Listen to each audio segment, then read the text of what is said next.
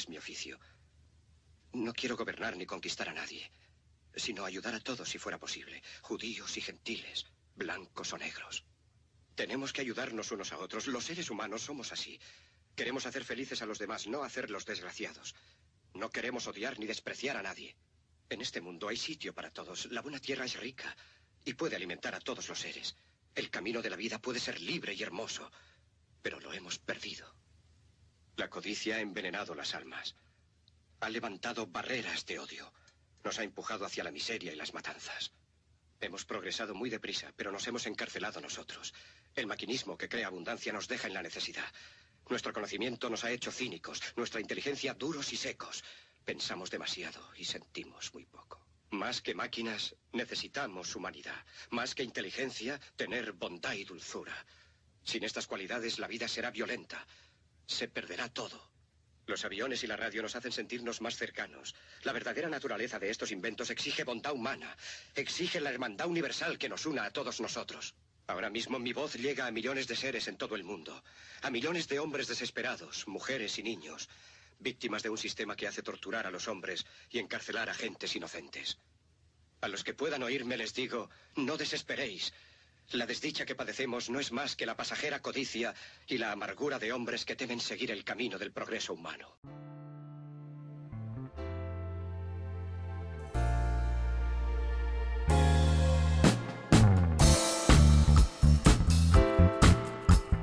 Musicalmente cinéfilo.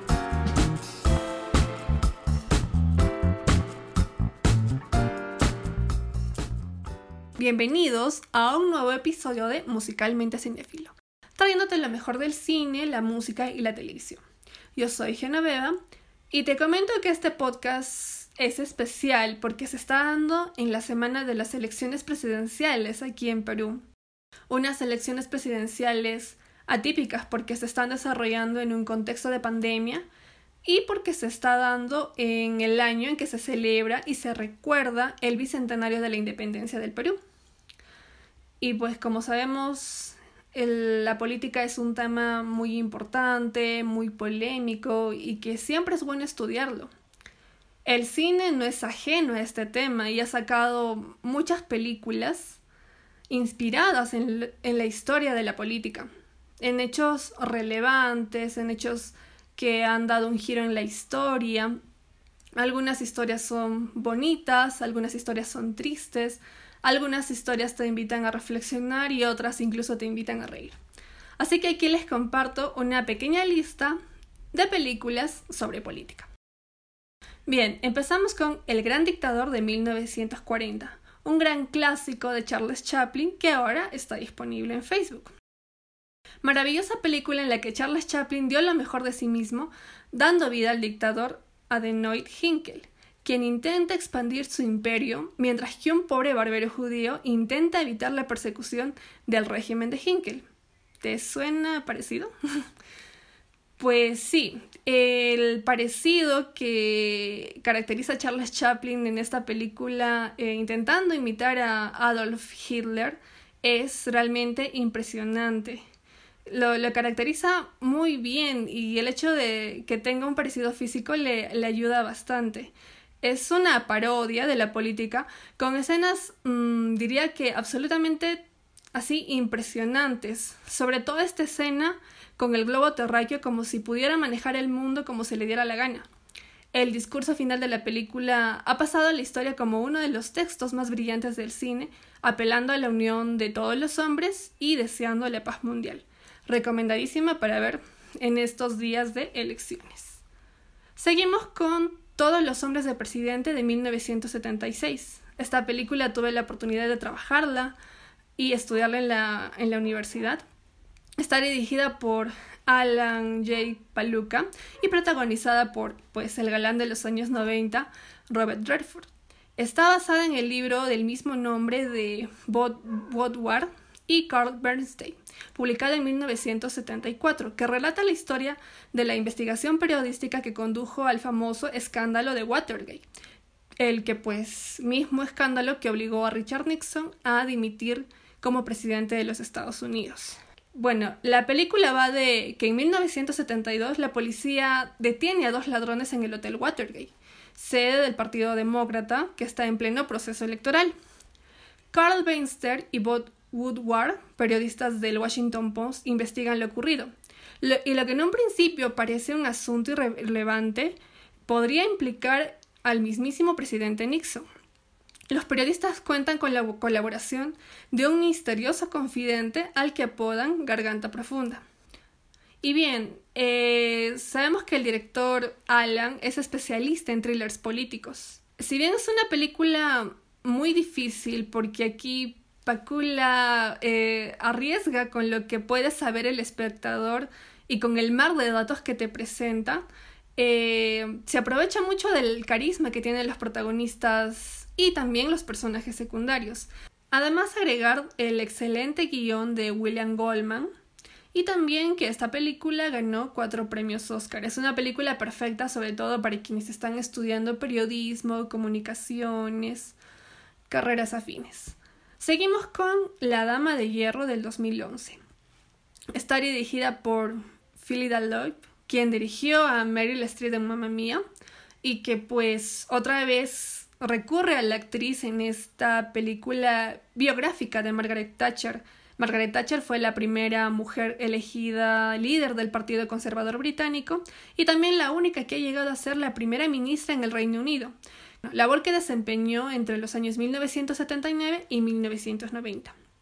La película nos presenta a la protagonista ya anciana y afectada por la demencia senil, que a veces cree que sigue estando en el poder y que conversa con su marido que ya está fallecido. Entre malas pasadas de su memoria, visitas de su hija, Thatcher rememora los momentos claves de su vida. La cinta repasa los momentos más importantes, como su ascensión en el mundo de hombres, la llegada del 10 de Donwin Street, la guerra de las Malvinas, el atentado del IRA, entre otros hechos. Y como era de esperar, el principal foco de interés en esta producción reside en la magnífica actuación de Meryl Streep, que a pesar de su solvencia probada, este no era un personaje fácil. Pero con ayuda de una caracterización asombrosa, Meryl Streep hace un excelente trabajo. Cabe mencionar también que ella comentó que un día se fue así toda maquillada y peinada como Margaret Thatcher a un lugar público y nadie la reconoció. Ella comentó que pudo ser ella misma y hacer sus cosas tranquila. Un pequeño dato curioso. Y volviendo al contexto, en estas elecciones presidenciales tenemos candidatos que tienen dificultad para hablar o para expresar palabras de manera clara. No sabemos a qué se deba esta afección. Y esto no solamente sucede en Perú, sucede en muchas partes del mundo. Y justamente a raíz de esto es que quiero compartirles esta película llamada El discurso del rey. Dirigida por Tom Hopper, protagonizada por Colin Firth, Elena Bohan Carter y Jeffrey Rush. Es la década de los años 30 del siglo pasado y en Inglaterra reina eh, Jorge V y soplan aires de guerra. Su segundo hijo, Albert, padece una profunda tartamudez desde que era niño. Los muchos expertos que han tratado de ayudarle con su problema han fracasado, lo que no tendría demasiada importancia de no ser por la muerte de su padre y lo poco adecuado que es él, el heredero, para asumir la función del monarca. Además de los avatares del destino que le obligan a llevar la corona y sus súbditos en tiempos difíciles necesitan oír la voz del rey. Un heterodoxo logopeda, el australiano Lionel Luke, podría ser la solución a sus reales dificultades. Esta es básicamente una trama basada en la relación profesor-alumno.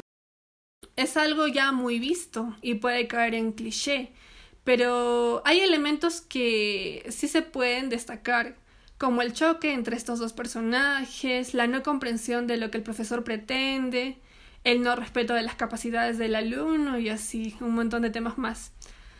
Un elemento muy original de esta película es el hecho de que el alumno pertenezca a la realeza y el maestro pues sea de clase trabajadora, ¿no? Y que al momento de él enseñarle o darle los métodos de cómo poder hablar mejor, el maestro lo pone en una situación de igualdad, de que tiene que haber igualdad, e incluso se llega a desarrollar una amistad Es una historia realmente interesante y maravillosa de superación. Además de que la banda sonora cuenta con temas originales de Alexander Desplat y también con música clásica como algunos temas de Beethoven, la séptima sinfonía, que se da en un momento clave, y también la fotografía con un lente eh, corto y recursos aplicados de contrapicado y picado para resaltar cómo el rey en funciones a veces se sentía solo. Bien, seguimos con Las Horas Más Oscuras, película de 2017, dirigida por Joe Wright y protagonizada por Gary Oldman. En esta película Gary Oldman interpreta al primer ministro también de Gran Bretaña, Winston Churchill, película que le permitió ganar Oscar a Mejor Actor. Y bueno, pues la película trata de unos días antes del comienzo de la Segunda Guerra Mundial, días en los que recién acaba de convertirse en primer ministro de Gran Bretaña, Winston Churchill, y él debe hacer frente a una de las decisiones más difíciles de su carrera política, negociar un tratado de paz con la Alemania nazi o mantenerse fiel a sus ideales y a la libertad de la nación.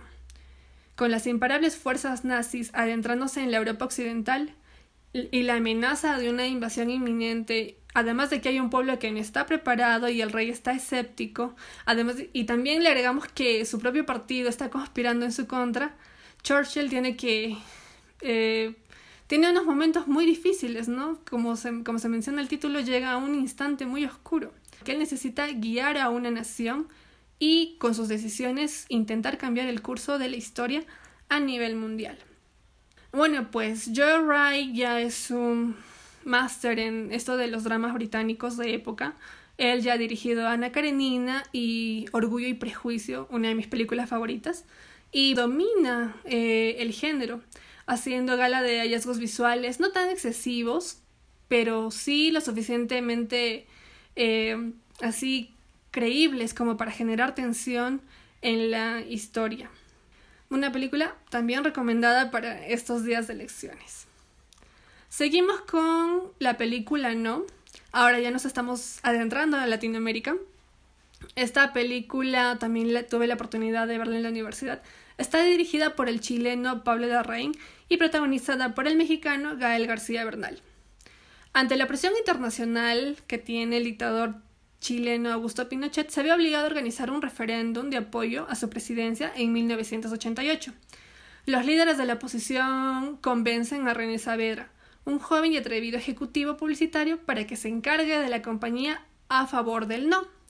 A pesar de disponer de recursos muy restringidos y del férreo escrutinio de la policía, Saavedra y su equipo llevan a la práctica un plan audaz para ganar las elecciones y liberar el país de la opresión.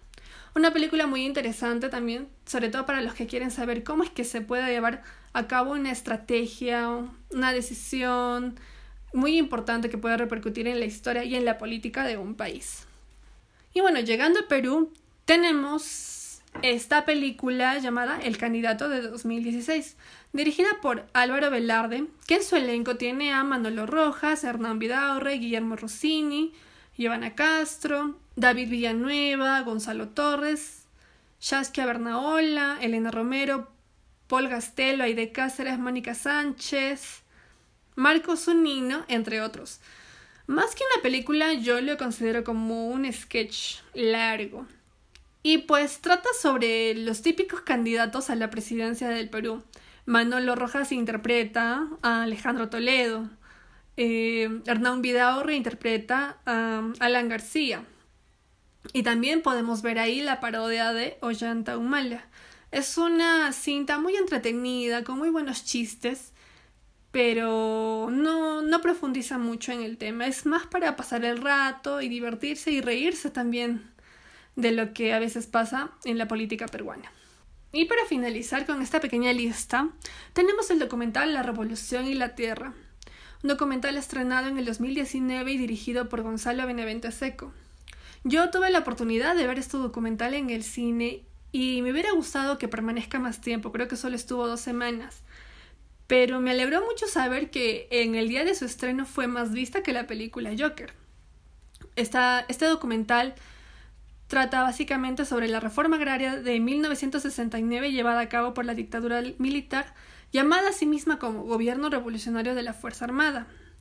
El documental narra el fin del régimen de las haciendas y el aparente declive de los señores jamonales, a partir de la reforma agraria decretada en junio de 1969 durante la dictadura del militar Juan Velasco Alvarado, donde millones de personas negras e indígenas que vivían y trabajaban en condición de semiesclavitud acceden a la libertad y obtienen el derecho a la propiedad. Un dato que les quiero compartir es que esta película será transmitida el domingo 18 de abril a las 9 de la noche por señal abierta de TV Perú. Y ahora vamos con algunas menciones rápidas. Empezamos con el documental El Pepe, una vida suprema, documental que justamente habla sobre la vida de Pepe Mujica, expresidente uruguayo. También tenemos las películas Caiga quien caiga y Ojos que no ven. Ambas se desarrollan en el contexto de la presidencia de Alberto Fujimori y la caída de este presidente y también de Vladimiro Montesinos. En el apartado de las series hay dos series muy buenas que también quiero recomendar. Una de ellas es House of Cards, una serie de drama político donde se ven como temas principales el manejo del poder y la manipulación, y la reciente serie ganadora de los premios Globos de Oro, The Crown.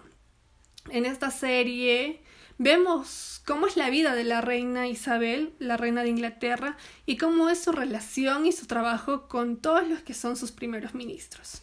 Y bueno, esto fue todo por hoy. Yo ya estoy haciendo mi canchita. Mi refresco ya está listo y me voy directo a mi sillón a disfrutar de una de estas películas. Cuídense mucho, no se olviden seguir con los protocolos y disfruten de lo mejor que les ofrece el cine, la televisión y la música. Adiós.